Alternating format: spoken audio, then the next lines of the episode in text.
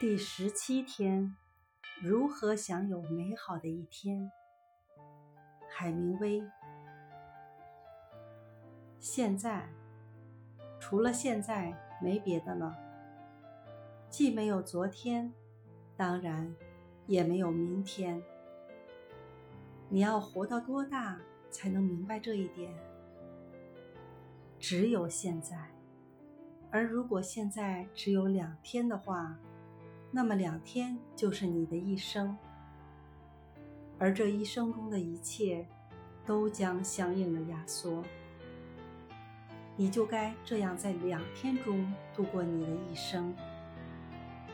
如果你不再抱怨，不再要求你永远不会得到的东西，你就能享有美好的一生。